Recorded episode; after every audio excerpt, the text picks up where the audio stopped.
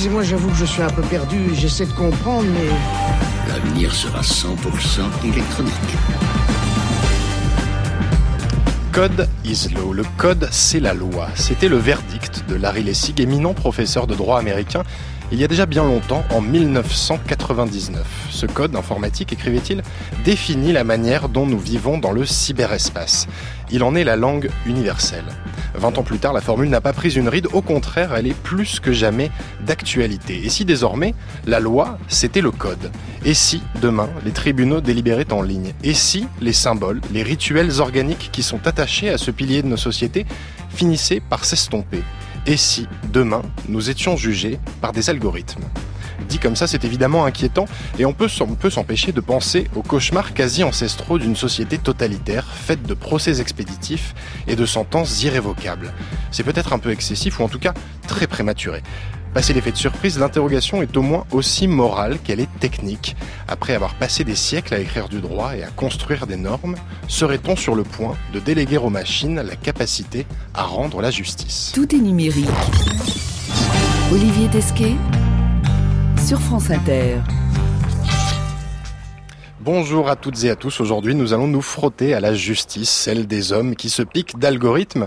Alors, pour en parler dans ce studio, Antoine Garapon, bonjour. Bonjour.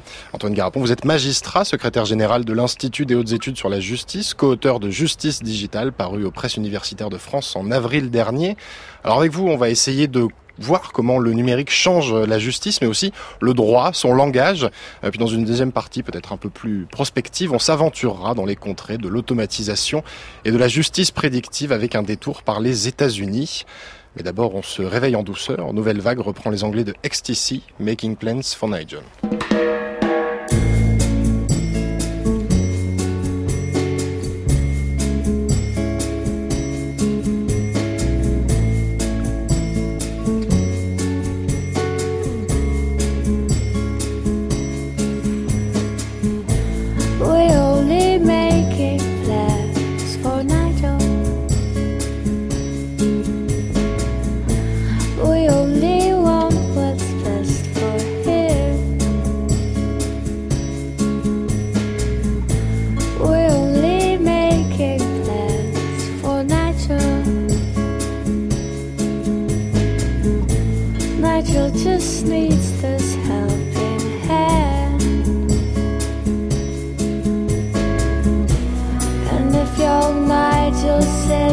always happy.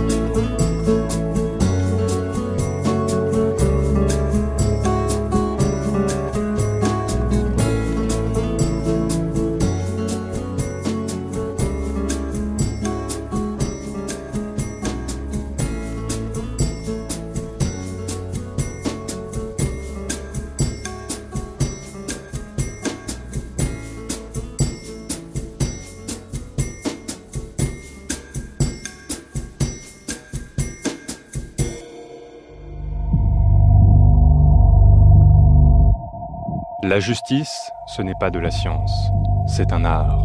L'art de rechercher la vérité. Les gens veulent que la justice soit carrée, mais ce n'est pas vrai. C'est un art. La justice, ce n'est pas de la science, c'est un art. La formule est de Frédéric Potcher, éminent chroniqueur judiciaire de l'après-guerre, figure de l'ORTF. Je suis avec mon invité Antoine Garapon, magistrat, secrétaire général de l'Institut des hautes études sur la justice, co-auteur de Justice digitale paru aux presses universitaires de France en avril dernier. Antoine Garapon, on parle de numérisation du monde à tout bout de champ, dans tous les secteurs d'activité, ils sont tous chamboulés. Euh, est-ce que dans ce grand chambardement, la justice est un cas particulier qui devrait être traité avec euh, certains égards? Bah, Je le crois parce que euh, que le numérique s'intéresse à notre santé qu'on améliore le sort des diabétiques est quelque chose avec laquelle tout le monde euh, euh, sera d'accord. La justice, c'est l'organisation de la coexistence humaine. Le droit, c'est ce qui règle nos vies. Donc, c'est beaucoup plus important. Euh, on est dans un, un, un, cran supplémentaire. Et puis, le droit, on sort d'une époque où on pensait que ça devait être décidé par les politiques. C'est une décision commune. Et tout d'un coup, on risque d'être dessaisi, et je prends des précautions, on risque d'être dessaisi au profit d'ingénieurs. C'est ça la grande nouveauté. C'est que la avec Jean Lassec, nous identifions le numérique comme une nouvelle écriture, mais une nouvelle écriture qu'on ne sait pas écrire, qui nous rend tous analphabètes. Nous sommes tous, tous ou pratiquement tous, des analphabètes numériques. Alors, on a mis des siècles, voire des millénaires à, tous s'alphabétiser, et c'est pratiquement le, le cas en France et dans beaucoup de pays, c'est-à-dire qu'on peut tous lire la loi. On peut tous partager euh, quelque chose qu'on a en commun, qui est l'acte de lire la loi. Elle serait universellement comprise, euh, en tout cas de manière un peu primaire par tous. Et c'est la grande idée du Code Napoléon, euh, qui est absolument révolutionnaire quand on le fait au début du 19e siècle. On va dire, on va mettre toutes les lois dans un français simple et élégant d'ailleurs, que tout le monde pourra comprendre et on va se débarrasser, entre parenthèses, des avocats, de tout le fatras qui étaient les lois d'Ancien Régime. Alors on voit à quel point notre démocratie dépend de quelque chose qu'on découvre avec le numérique. Ben, il fallait qu'on ait euh, cette, euh, cette lecture en commun. Avec le numérique, des ingénieurs vont nous dire, bon, la loi c'est important, mais moi je vais vous dire exactement ce que vont décider les juges, parce que je vais tout quantifier et je vais vous donner une information plus précise. Ah, parce que vous écrivez que le numérique finalement est une révolution comparable à l'invention de l'écriture en Mésopotamie il y a 5000 ans ou à l'invention de l'imprimerie à la fin du Moyen Âge. Concrètement, qu'est-ce que ça change pour le droit? Est-ce que ça veut dire que le code informatique vient remplacer euh, notre alphabet traditionnel finalement avec lequel on a écrit le, droit et la loi pendant des années C'est possible, c'est possible. On est dans une période de transition, donc il faut être toujours très prudent. Mais par exemple, il y a les, ce qu'on appelle les contrats intelligents, les smart contracts. Ça veut dire qu'on va écrire un, contrat. Justement, on ne va pas l'écrire, mais entre vous et moi, euh, euh, euh le contrat prendra simplement la forme d'un algorithme qui s'exécutera automatiquement. Alors ça, c'est quand même une sacrée révolution parce que on a quitté totalement l'écriture. Il y a un grand juge américain qui a dit pour moi le droit, c'est ce que décident les juges. Point barre. Ce que décident les juges, eh bien même les juges eux-mêmes n'en ont pas nécessairement conscience. Les algorithmes vont nous donner une vision beaucoup plus précise, effectivement beaucoup plus précise de ce qu'est la loi. Mais ça veut dire que euh, c'est eux qui ont pris euh, le pouvoir en quelque sorte. Euh, on ne peut pas contrôler les algorithmes qu'ils ont utilisés. Donc vous voyez, ça pose quand même énormément de problèmes. Parce que si on est tous euh, analphabètes euh, du code ou du numérique, euh, comment on fait pour comprendre cette nouvelle écriture? Parce qu'elle est opaque de fait. Elle est opaque, mais elle est extrêmement performante elle fait des tas de choses et, et, et il faut surtout pas de, euh, tirer la quoi, de, tirer une conclusion technophobe de, de, de cela. Euh, par exemple, vous voyez, euh, la, le numérique permet de lire énormément de décisions de justice, euh, comme d'ailleurs en, en sciences, le, le, numérique permet d'interpréter les radios en lisant tout ce qu'a fait la, tout ce qu'a produit la littérature médicale dans les dernières semaines. Bon, ça c'est formidable. Ça veut dire qu'on va avoir une idée beaucoup plus précise de la loi. Alors euh, la difficulté qu'on a aujourd'hui, qui est la nôtre aujourd'hui, c'est il faut pas, euh, il faut pas tomber euh, dans une naïveté un peu utopique de croire que ça va tout révolutionner. Non, ça va changer. Ça change déjà énormément de choses. Et la question est de savoir comment on adapte nos principes de justice C'est-à-dire l'idéal de justice que nous avons les uns pour les autres, qui passe par des, on en parlera peut-être tout à l'heure, qui passe par des, euh, par des, des notions euh, euh comme l'égalité ou la non-discrimination, ça c'est difficile pour une machine de le faire. Alors, en droit, quand même, l'écriture, la parole ont des fonctions importante, vitale même, euh, la délibération, le verdict. Euh, Est-ce que l'informatique risquerait de nous priver de ça? Parce que finalement, on n'aurait plus qu'un logiciel euh, qui traite de la donnée euh, et qui rend un verdict comme on donnerait un, reçu par une machine. Alors ça, ça, ça c'est ça c'est tout à fait c'est tout à fait possible, mais euh, le droit euh, le droit, c'est un assemblage très particulier de la parole, d'une parole, d'une écriture et de l'autorité. Euh, suivant que euh, une proposition juridique est dite par un juge ou par la Constitution ou par un avocat ou par une partie, ben ça n'a pas le même poids. Et donc ce que ce que bouleverse le numérique, c'est cet assemblage entre le texte et des et, des institutions. C'est-à-dire que euh, les, le, numérique sidère, contourne, euh, passe euh, passe par dessous, par dessus comme vous voulez, les institutions, et ça veut dire que par certains côtés, on peut se demander s'il n'y a pas une, une prise de pouvoir, voire un retour à l'état de nature. Mais est-ce que, est que le, le code, l'informatique, a la même plasticité quelque part que le, que le langage, celui qu'on parle là par exemple dans ce, dans ce studio? Elle, elle est, c'est complètement différent. Elle est complètement différente. Elle est beaucoup, par certains côtés, beaucoup plus précise, mais le, la force du langage, euh, c'est qu'il n'est pas totalement précis, c'est qu'il y a des choses à interpréter.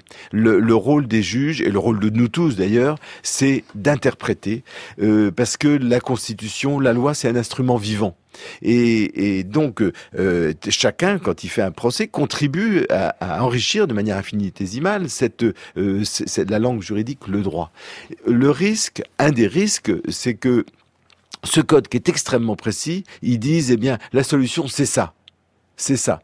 Euh, c'est ça. Et il ne tient pas compte des passions humaines. Quand quelqu'un divorce, il y a des problèmes juridiques à régler. Euh, il y a des problèmes juridiques pour attribuer la garde des enfants, pour la dissolution de la, la communauté, l'attribution de, euh, de, de, des meubles, de la garde, la garde du chien, etc. Bon, ça, c'est des, des, mesures techniques. Mais il n'empêche que c'est quand même une relation humaine qui se déchire. Donc, il y a des passions. Et comme disait pour euh, un peu euh, vulgairement un de mes amis, il dit, un avocat, il dit, beaucoup de divorces et il disait, ben, dans le divorce, un des objectifs reste quand même euh, d'embêter son ex, quoi, de lui compliquer la vie, de lui pourrir la vie, pour parler familièrement. Ben oui, c'est ça les passions humaines. Et, et, et on peut pas faire sans. Et le numérique ne ne peut pas les traiter. Ça, ça passe par de la communication humaine, ça passe par du face à face. Ce qui est très intéressant dans le numérique, c'est que, comme, comme toujours, la technique accomplit un désir profond d'une société. Euh, c'est pas la technique qui change la société. Par certains côtés, c'est la société qui change la, euh, qui change euh, la technique. Eh bien, on est, on n'aime plus se rencontrer. On n'aime pas tellement le face à face. on est une société qui plutôt de l'évitement où euh, chacun aime bien être tout seul dans sa bulle. C'est ça qui est extraordinaire quand on est Finalement, du coup, la, la, technique dans ces conditions-là est assez, euh, c'est pratique. Euh. Eh ben très pratique, très pratique. C'est beaucoup plus confortable de, de, divorcer par trois clics sans rencontrer son, son, son ex. Je suis pas sûr que ça règle véritablement le problème. Alors tous les métiers euh, du droit, euh, Antoine Garapon, sont pas affectés de la même façon. Déjà parce qu'il y a beaucoup de métiers dans le droit. Euh, il y a les avocats, il y a les greffiers, il y a les juristes, il y a les huissiers.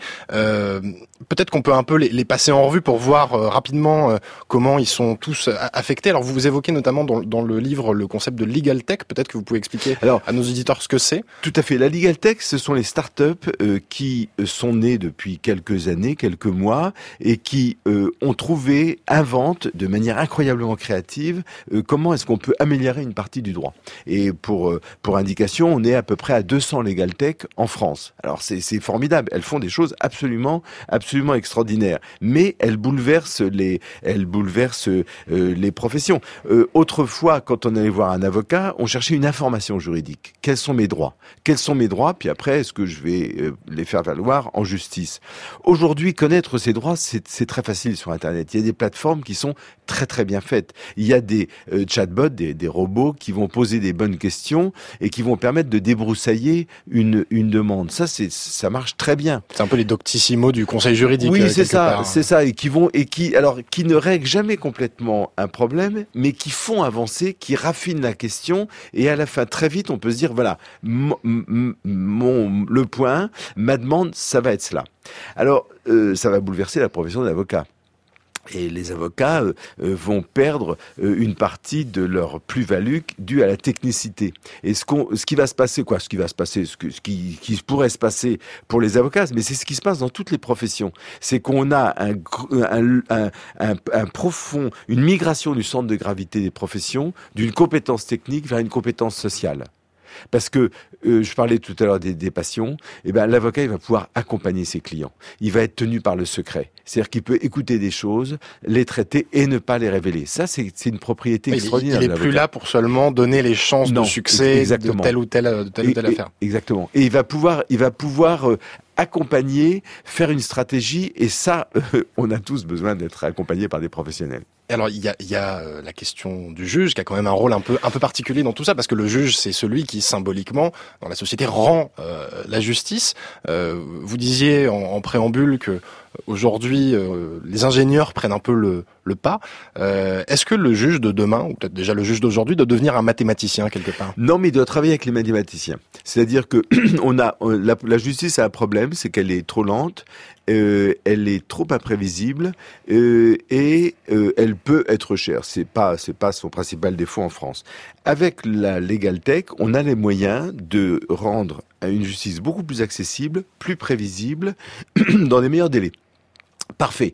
Parfait, mais c'est pas les techniciens qui vont faire ça. C'est une un ensemble, c'est une collaboration resserrée entre la puissance publique et euh, des ingénieurs. Donc moi je crois il faut il faut absolument intégrer les des, des, ingénieurs euh, au ministère de la Justice pour proposer un accès à la justice qui va permettre de satisfaire le besoin des clients. La grande révolution qui est derrière l'internet, c'est que désormais c'est l'usager et c'est très bien d'ailleurs, c'est l'usager, c'est le citoyen qui est au centre. Ce ne sont plus les professions, ce ne sont plus les rentes euh, de les rentes de la profession. Il y a un, un, un spécialiste anglais des, des, avocats, il dit, euh, euh, il commence tous ces, tous ces topos en disant, voilà, euh, vous avez une, un mur, un trou, qu'est-ce que veulent les usagers? Est-ce que c'est le trou ou est-ce que c'est acheter une perceuse? Ben non, ils veulent avoir un trou dans leur mur. Eh bien, c'est un peu la même chose pour les avocats. Il faut que les professions se repensent à partir du besoin des justiciables, comme on dit, comme disent les juristes, c'est-à-dire des gens qui ont besoin d'avoir, d'utiliser le droit à un moment de leur vie. C'est ça, ça change le rapport de force quelque part entre toutes les parties euh, impliquées dans cette grande délibération permanente qu'est la, qu'est la justice. Exactement, et il y a une, il y a une démocratie de plateforme qui marche très bien, mais qui marche très bien au niveau micro. Et l'illusion, c'est de croire qu'elle va, qu'elle est extensible au niveau macro, qu'on va pouvoir euh, euh, vivre tous ensemble par des par, euh, par des plateformes. Et ça, je crois que c'est une erreur parce que il y a quelque chose qu'on constate de plus en plus d'ailleurs, c'est que oui, euh, la technique réalise une une accessibilité de l'information, un échange beaucoup plus bien meilleur entre les gens, etc. Au niveau micro, au niveau macro, donc plus d'égalité au niveau micro, mais d'immenses inégalités au niveau macro, c'est à niveau mondial. Et ça, euh, on le voit au, point de vue économique, on le voit aussi au point de vue numérique, ce qu'on appelle la fracture numérique, mais ça va, c'est plus que ça. Et donc, euh, euh il faut euh, remettre, j'allais dire, il faut remettre le numérique à sa juste place dans les institutions. Et il en a une, mais dans une collaboration avec avec tous les acteurs de justice. Alors Antoine Garapon, magistrat, auteur de Justice Digitale, vous restez avec nous. On se retrouve juste après le Newsfeed, notre journal du numérique confectionné avec amour par des humains de chair et d'os. Dans la deuxième partie, on évoquera la justice prédictive, ses enjeux, ses dangers. On évoquera peut-être encore quelques mythes. Alors, dans votre livre, vous écrivez, les uns ne lisent que les béatitudes, les autres l'Apocalypse, mais ils sont tous croyants sans le savoir. Alors, comme pour dessiner une troisième voix qui nous dirait d'un ton rassurant que... creux des tours, l'ombre de la cité. Au creux des tours, de vers l'ombre de la cité. S'allonge et se répand sur les âmes agitées. S'allonge et se répand sur les âmes agitées. Seul dans ce tourbillon aux nuances glacées.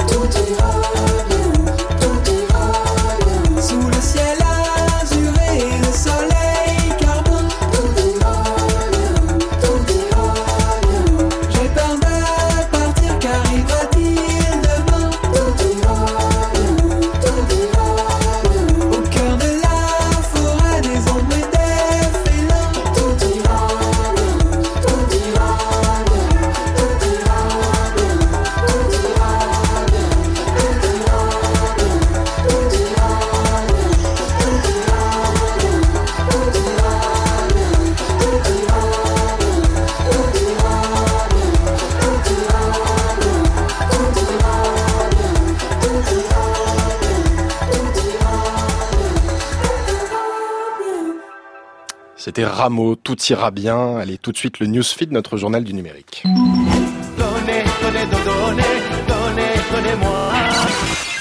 Tout est numérique. Plus de téléphone et plus d'ordinateur. Olivier Tesquet Oh non, non, non, oh non, non, oh non, oh non. sur France Inter. Elon Musk a envoyé des spécialistes de SpaceX et de son entreprise de tunnels pour aider. Il a ensuite émis l'idée d'insérer un tube dans la grotte pour ainsi créer un tunnel sous-marin. Elon Musk a encore fait parler de lui. Le patron de Tesla et de SpaceX était en Thaïlande lundi afin de porter secours aux enfants coincés depuis 16 jours dans la grotte de Tam Luang. Les jours précédant son arrivée, le milliardaire échangeait sur Twitter des idées plus ou moins farfelues avec des internautes dans le but d'aider les secouristes. La solution retenue, un mini sous-marin de 31 cm de diamètre fabriqué à l'aide de pièces détachées de ses fusées Falcon. L'appareil a été testé très rapidement la veille dans une piscine de Californie, comme le montre l'un des nombreux tweets de l'entrepreneur sur le sujet. Malheureusement pour lui, les autorités thaïlandaises n'ont pas voulu utiliser son prototype, mais fin heureuse tout de même. Les enfants sont tous sortis en vie malgré la mort tragique d'un des secouristes. Alors aujourd'hui, Elon Musk repart pour de nouvelles aventures. Il a promis sur Twitter de résoudre la crise de l'eau qui sévit à Flint aux États-Unis. Complexe du héros ou sauveur de l'humanité, on vous laisse juger. Pour les plus connectés d'entre vous, il se peut que votre compte Twitter perde quelques followers très prochainement. Twitter a en effet décidé d'éradiquer les bots de sa plateforme, ces comptes automatisés servant notamment à relayer de fausses informations. Depuis 2016, Twitter a été pointé du doigt pour son manque de vigilance dans ce domaine. hein. Certaines ingérences étrangères, russes en particulier, auraient permis d'influencer l'opinion publique pendant l'élection présidentielle américaine. En gage de bonne foi, le réseau social a suspendu 70 millions de faux comptes entre mai et juin dernier, comme le révèle le Washington Post, et plusieurs dizaines de millions seraient encore dans sa ligne de mire. Ça y est, c'est officiel, il est désormais possible pour un Américain d'imprimer une arme à feu en 3D. hein. Ce n'est pas une plaisanterie malheureusement. En 2013, Cody Wilson, un Texan de 25 ans, crée le tout premier pistolet fonctionnel en 3D. Il diffuse alors le fichier de fabrication sur, Internet, mais il est rapidement poursuivi par la justice américaine. Il ne se laisse pas faire, riposte en attaquant le département d'État américain, qui selon lui violerait sa liberté d'expression, et il obtient gain de cause, puisque le gouvernement américain vient de déclarer que cette interdiction était contraire au premier amendement de la Constitution. Drôle de jugement quand même, un revolver imprimé à domicile sur la base de plans librement diffusés sur Internet serait donc un fichier avant d'être un danger de mort. Pas sûr qu'on soit rassuré. Et tout de suite, 9h37, Glitch, le supplément culturel de Colasibo que vous pouvez retrouver en version longue et vidéo sur la page web de l'émission. Pour ce second épisode de Glitch, Cola, vous allez nous parler d'un artiste numérique qui transforme ses migraines en bugs informatiques. Oui Olivier, depuis 2013, Slime Sunday bombarde Internet de missiles colorés. Alors sur son compte Instagram, on voit surtout des visages déformés et des corps qui fondent, comme si au contact des écrans, notre sang se transformait en data. Fermez les yeux Olivier, imaginez vos pieds sur terre et votre tête dans les réseaux. C'est cette distorsion, cette faille dans la modernité que travaille Slime Sunday. Derrière ce pseudo se cache un jeune américain de Boston et c'est un enfant d'Internet. Il a tout appris à coup de tutoriels sur YouTube. Pour lui, Photoshop, c'est moins un logiciel qu'une thérapie pour soigner sa dépression. Et c'est sûrement de là que vient son obsession pour ses têtes embrumées. Alors que les missions régaliennes de l'État, que sont l'armée et la sécurité, se métamorphosent au contact des nouvelles technologies, la justice, elle, n'évolue guère. En quoi consiste le travail du juge? À synthétiser des milliers de pages de procédures, à lire des rapports d'experts, à consulter des textes de loi, pour enfin rendre une décision. Un travail de titan qu'aucun cerveau normal ne peut effectuer parfaitement. Mais ce travail deviendra graduellement à la portée d'une intelligence artificielle, infatigable et capable d'éviter tous les biais cognitifs induits par notre cerveau. Infatigable et capable d'éviter tous les biais cognitifs induits par notre cerveau. Ce sont les mots de Laurent Alexandre, chirurgien, entrepreneur, futurologue qu'on entend beaucoup beaucoup dans les médias. C'est l'extrait d'un article de 2016 paru dans les échos au titre en forme d'injonction Confions la justice à des intelligences artificielles. Je suis toujours avec mon invité Antoine Garapon, magistrat, secrétaire général de l'Institut des hautes études sur la justice, co-auteur de Justice digitale, paru aux presses unitaires de France en avril dernier.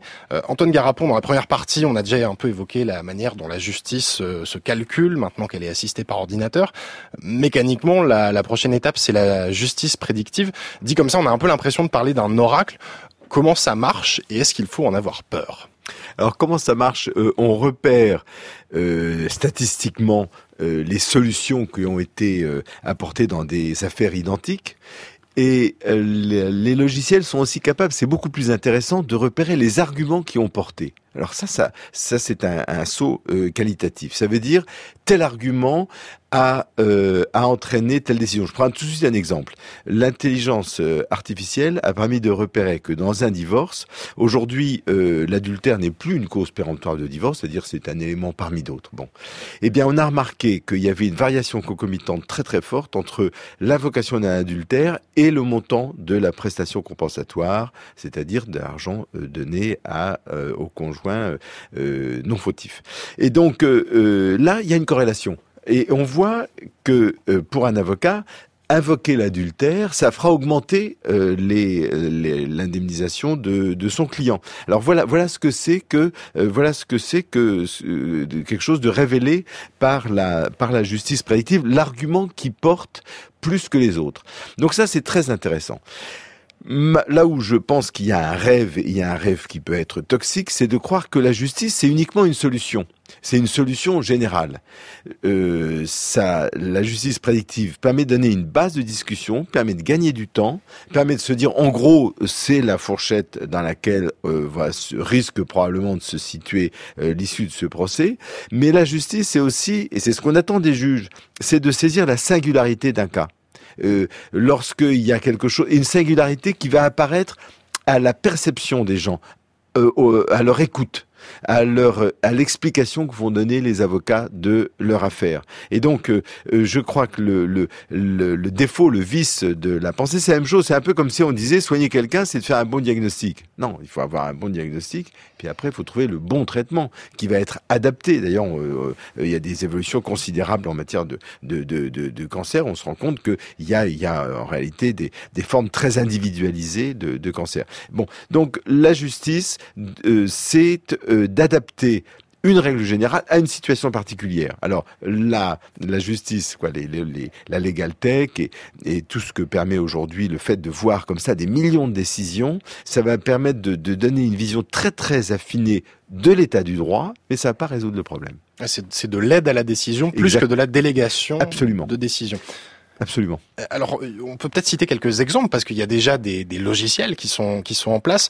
Euh, on va peut-être s'aventurer d'abord de l'autre côté de l'Atlantique, en, en, Argentine, où il y a un logiciel qui s'appelle Promethea, euh, qui sert à régler, si j'ai bien compris, des contentieux euh, assez simples. Comment ça comment ça fonctionne? Comment, comment, ça fonctionne? C'est-à-dire que ce qui a été euh, génial de la part de, de cette cour fiscale argentine, c'est qu'elle a pris l'initiative euh, elle, elle-même, les juges, avait notamment un juge geek, Louis Corvalan, de, de faire un logiciel pour, euh, pour faire du côté des juges ce travail de, de débroussaillage, de, de, et de dire aux, aux, aux, aux justiciables, voilà, voilà, en gros, voilà la, voilà euh, euh, la décision qui est délivré par les ordinateurs, est-ce que ça vous convient?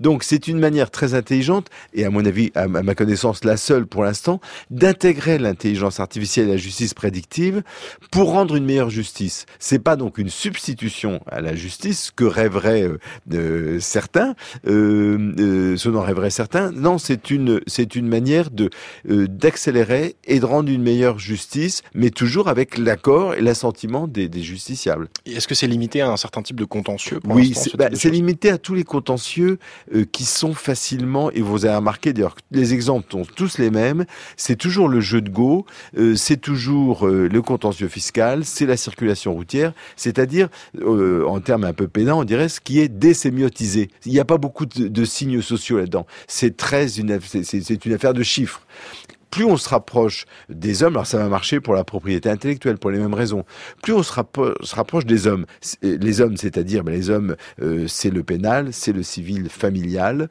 euh, c'est des affaires constitutionnelles. Alors là, euh, la justice prédictive est beaucoup moins performante parce que, et peut même être dangereuse d'ailleurs. Alors il y a aussi un logiciel en France qui s'appelle Predictis, je crois, oui. qui a été euh, oui. Testé dans les cours d'appel de, de, Rennes et de Douai, mais ça n'a pas été une franche une franche réussite pour l'instant. Non, c'est pas une franche réussite, mais mais euh, euh, on est dans une phase interactive, c'est-à-dire que euh, on sait que dans le matière numérique, on commence toujours par des échecs, on commence toujours par des espoirs déçus, et puis après on, on s'améliore. Et je crois que Predictis, qui a, qui, qui a été une des premières et qui a fait des choses très très très audacieuses et très bien, elle elle, elle, est dans une phase d'expérimentation, d'ajustement. C'est ça, le, numérique, c'est un ajustement euh, permanent. Euh, on ne va pas trouver euh, le euh, la solution numérique à un problème judiciaire. On continuera de s'adapter réciproquement. Est-ce que ça veut dire qu'il y a une réticence plus culturelle qui est peut-être plus forte euh, chez nous qu'ailleurs? Oui, je le crois. Les Français sont plutôt technophobes. Euh, les Français sont dans. Il y a une, un fond très conservateur dans la culture française. je suis très frappé de voir que les Anglais, les Canadiens, les Canadiens, la, la Colombie-Britannique plus particulièrement, ont, ont, ont ont organisé une, un règlement online sur, euh, sur par, par l'intermédiaire d'Internet d'un certain nombre de contentieux. Ils sont plus audacieux que nous, euh, mais euh, en même temps, la justice française a quelque chose parce qu'elle est, son fondement est plus républicain, elle a quelque chose de plus service public que, que dans ces pays-là. Alors sans aller jusqu'à parler d'automatisation de la justice, Antoine Garapon, est-ce que la justice prédictive elle serait plus sévère parce qu'elle serait inflexible en laissant moins de place euh, à l'interprétation? Toujours, dès, dès qu'on a des grilles de peine, c'est ce qu'a montré l'exemple américain avec les guidelines, avec ces, euh, aux États-Unis, quand vous avez euh, euh, commis un, un, délit, on dit ben quel est votre âge, quel type de délit, est-ce que vous êtes récidiviste, et puis vous avez une immense grille de peine, on dit ben la solution c'est 27 mois de prison eh bien, on constate, on a constaté que c'est une des causes de, de, cette explosion considérable de la population pénale américaine euh, ces dernières années, sous Clinton d'ailleurs, paradoxalement, donc euh, et qui, qui, qui, a produit cette, incarcération de masse, qui est une véritable plaie de la justice américaine. Donc effectivement, c'est un carburant pour euh, faire monter les, statistiques pénales. Euh, euh, un, délit sur le papier est toujours est différent souvent plus impressionnant que quand on voit en réalité ce qui s'est passé. Donc, euh, moi, je, je, serais extrêmement méfiant à l'introduction de la Legal Tech en matière pénale, parce que je vois plus de désastres que de réussite. Alors avec le, avec le numérique, on perd aussi quand même le, le rituel du procès, le temps symbolique euh, du tribunal. Euh, Est-ce que finalement on n'est pas attaché au fait que la justice humaine elle soit faillible euh, quelque part? C'est une excellente question, c'est le grand paradoxe. C'est que euh, le numérique nous met en, en, en demeure de justifier une justice rendue par des hommes, donc nécessairement plus faillible que ce que, que, que, ce que pourrait faire une machine, et en même temps dont euh, qui, qui, apportera quelque chose de supplémentaire. Il nous faut en quelque sorte c'est le supplément d'âme. Le supplément d'âme et justifier la faillibilité. Et en fait, tous les justiciables, dans un premier temps, quand ils connaissent pas la justice, ils sont emballés par la, la justice rendue par les machines parce qu'ils se disent ouf, on va être libéré des juges. On n'aura plus ce face à face avec quelqu'un qui va me dire comment comment je dois comment je dois faire. Et et euh, les expériences montrent, en matière pénale, hein, notamment l'exemple américain, l'exemple américain montre que ça produit une justice dans le fond très inhumaine, très répressive, euh, très fantasmatique, j'allais dire, très fantasmatique. Alors que euh, euh, la justice, c'est un événement, c'est un événement, c'est une, c'est une cérémonie de parole, comme disait Paul Ricoeur, c'est un moment où on se retrouve tous, on se regarde, on se parle. Voilà. Le, l'auteur, la victime, le juge, les avocats, les experts, les policiers. Et ce moment-là, et ce, ce, cette, ce moment de justice, cet événement de justice, en quelque sorte, on rejoue l'événement. On rejoue l'événement. On donne une deuxième chance à la vérité. On donne une deuxième chance à la raison contre, contre les passions. Et ça, c'est vraiment le cœur de la justice et il ne faut pas l'abandonner, à mon avis. Ouais, Antoine Garapon, pas de bug par chez nous, juste le temps de partir tâter le pouls de l'étranger. Ouvrez votre navigateur, c'est la séquence extranet. Allô, allô, l'ordinateur.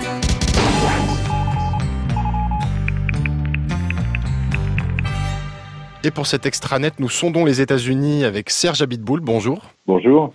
Euh, Serge Abitboul, vous êtes directeur de recherche à l'INRIA, l'Institut national de recherche en informatique et en automatique, chercheur à l'ENS Paris. Euh, Est-ce que vous pouvez nous expliquer ce que c'est euh, cet algorithme prédictif américain qui s'appelle Compass? Oui, alors on utilise des logiciels pour prédire les comportements futurs d'individus qui ont commis ou sont suspectés de, de délits ou de crimes. Euh, justement, aux États-Unis, un logiciel Compass est utilisé par des juges pour décider de la remise en liberté conditionnelle. Alors comment ça marche? Ben, On a plein de données sur des cas anciens, des années de données. On connaît pour des personnes particulières les décisions des juges ou des policiers, si ces personnes ont récidivé ou pas. Et quand on a un nouveau client, le logiciel le compare au cas ancien et à partir des plus ressemblants propose la liberté ou la prison. Alors plusieurs articles scientifiques évoquent le potentiel discriminatoire de ces algorithmes. Est-ce que c'est un risque? Alors avant même la discrimination, on pourrait dire que le premier risque, c'est que ces algorithmes donnent des résultats assez mauvais. Euh, ça a été analysé dans certains articles récemment, les résultats de Compass, ils sont pas bons du tout. Et c'est parce que le problème est, est tous au simple quand il s'agit d'analyser des données humaines. Alors après, vous avez raison, il y a, il y a vraiment un risque de discrimination. Et toujours sur Compass, on s'est aperçu qu'il surestimait les risques de récidive pour euh, les Noirs et qu'il avait tendance à envoyer plus facilement en prison les Noirs que les autres. Euh, c'est pas que le logiciel utilise la couleur de la peau comme critère, que ce soit un, logiciel raciste, mais il se base sur des valeurs qui sont corrélées avec, euh, avec l'origine ethnique, et il se base aussi sur des décisions de juges qui, eux, présentaient peut-être des biais ethniques. Est-ce que selon vous, ce genre d'intelligence artificielle est éthiquement acceptable dans une institution aussi régalienne que la justice? Euh, Je pense d'abord que c'est pas fait pour remplacer les juges, mais, vraiment pour se mettre au service des juges euh, par contre, ils, sont aident à des décisions qui sont particulièrement importantes, essentielles. Et donc, pour ça, il faut que les, les algorithmes soient particulièrement excellents et particulièrement justes. Il faut aussi qu'ils soient transparents. Et puis, il faut aussi qu'ils puissent expliquer euh, pourquoi ils proposent une décision particulière. Alors, il y a plein de critères éthiques qu'on va mettre là-dedans et, on est encore très loin de, de, les satisfaire. Alors, si on arrivait à, à remplir toutes ces conditions, cela permettrait d'améliorer la justice de façon énorme. Euh, les juges eux-mêmes, faut, faut arrêter, ils sont pas forcément justes. On sait aussi qu'ils peuvent être, par exemple, beaucoup plus durs avant le repas qu'à l'heure de la sieste. Euh, si vous avez un bon algorithme, il n'y aura pas de tel défaut. Et, donc, l'intelligence artificielle ouvre là des, perspectives vraiment fantastiques. Euh, seulement, il faut bien préciser, on en est encore loin. Euh, nous, en sommes, nous sommes encore qu'au stade de la recherche et d'expérimentation, euh, pas, pas celui d'une utilisation massive. Le logiciel ART dont j'ai parlé tout à l'heure en Angleterre, il n'est que évalué, il n'est pas utilisé par des policiers. Et puis aux États-Unis, il y a des juges qui préfèrent ne pas utiliser Compass, ils préfèrent se fier à leur propre opinion qu'à celle de, du logiciel. Merci Serge Abitboul pour ces éclaircissements et à bientôt. Merci à vous.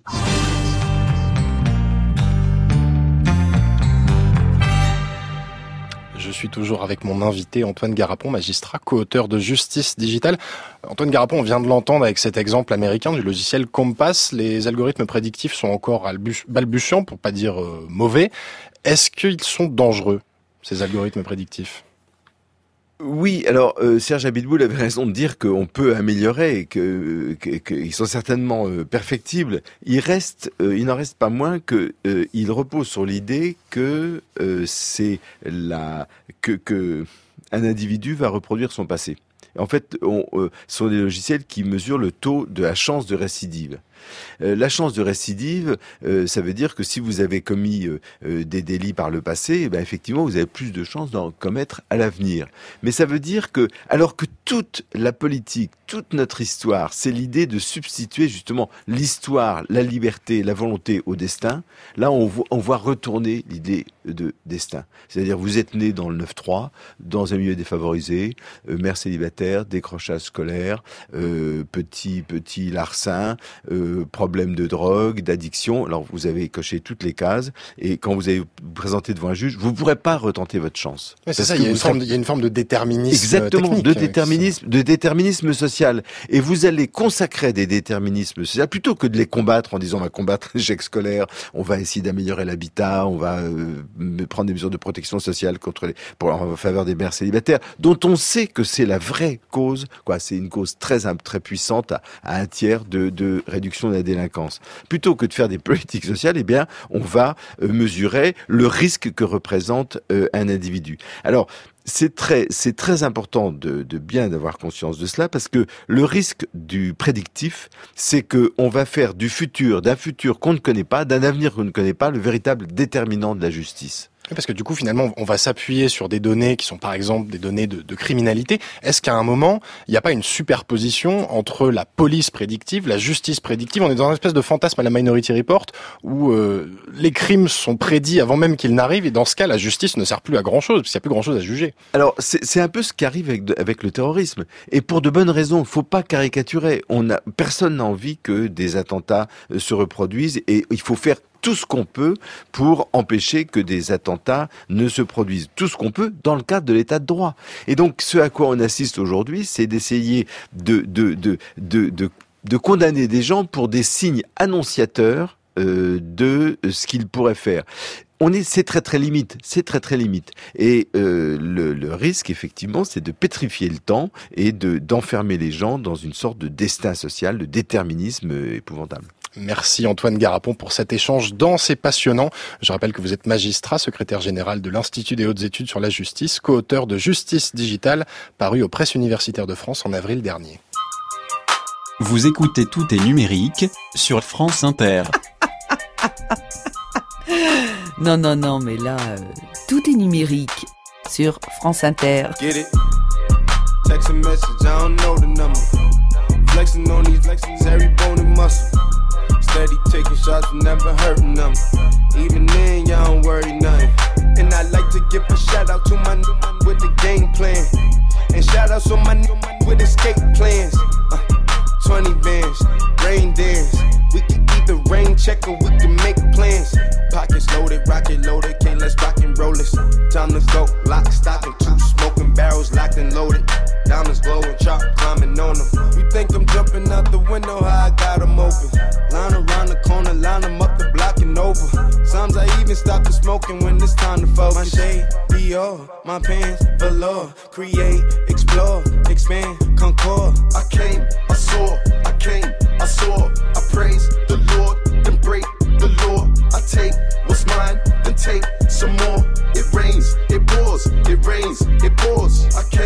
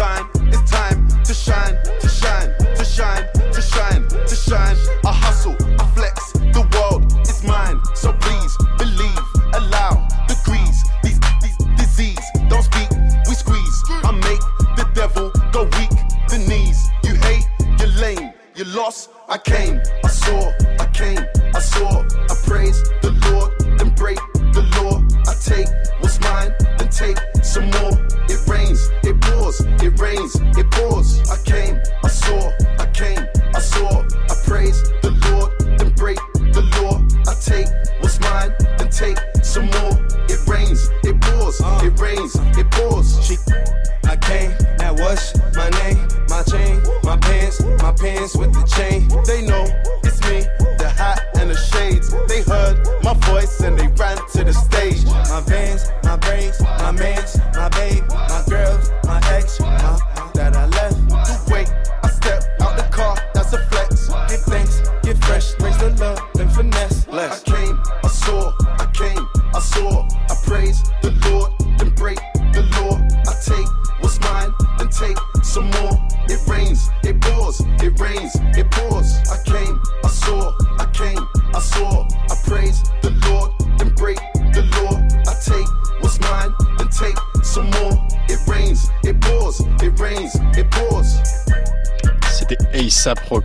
rappeur britannique Skepta Praise the Lord sur France Inter. Merci à tous de nous avoir accompagnés dans cette longue délibération. Vous pouvez évidemment retrouver le podcast de cette émission sur franceinter.fr. À la réalisation aujourd'hui Clément Nouguier, programmation musicale Thierry Dupin, à la technique Raphaël Rousseau. C'est Dylan Beiner qui m'a aidé à préparer cette émission. On se retrouve la semaine prochaine autour d'une nouvelle question. Comment l'intelligence artificielle change notre rapport à l'intime D'ici là, n'oubliez pas de déconnecter.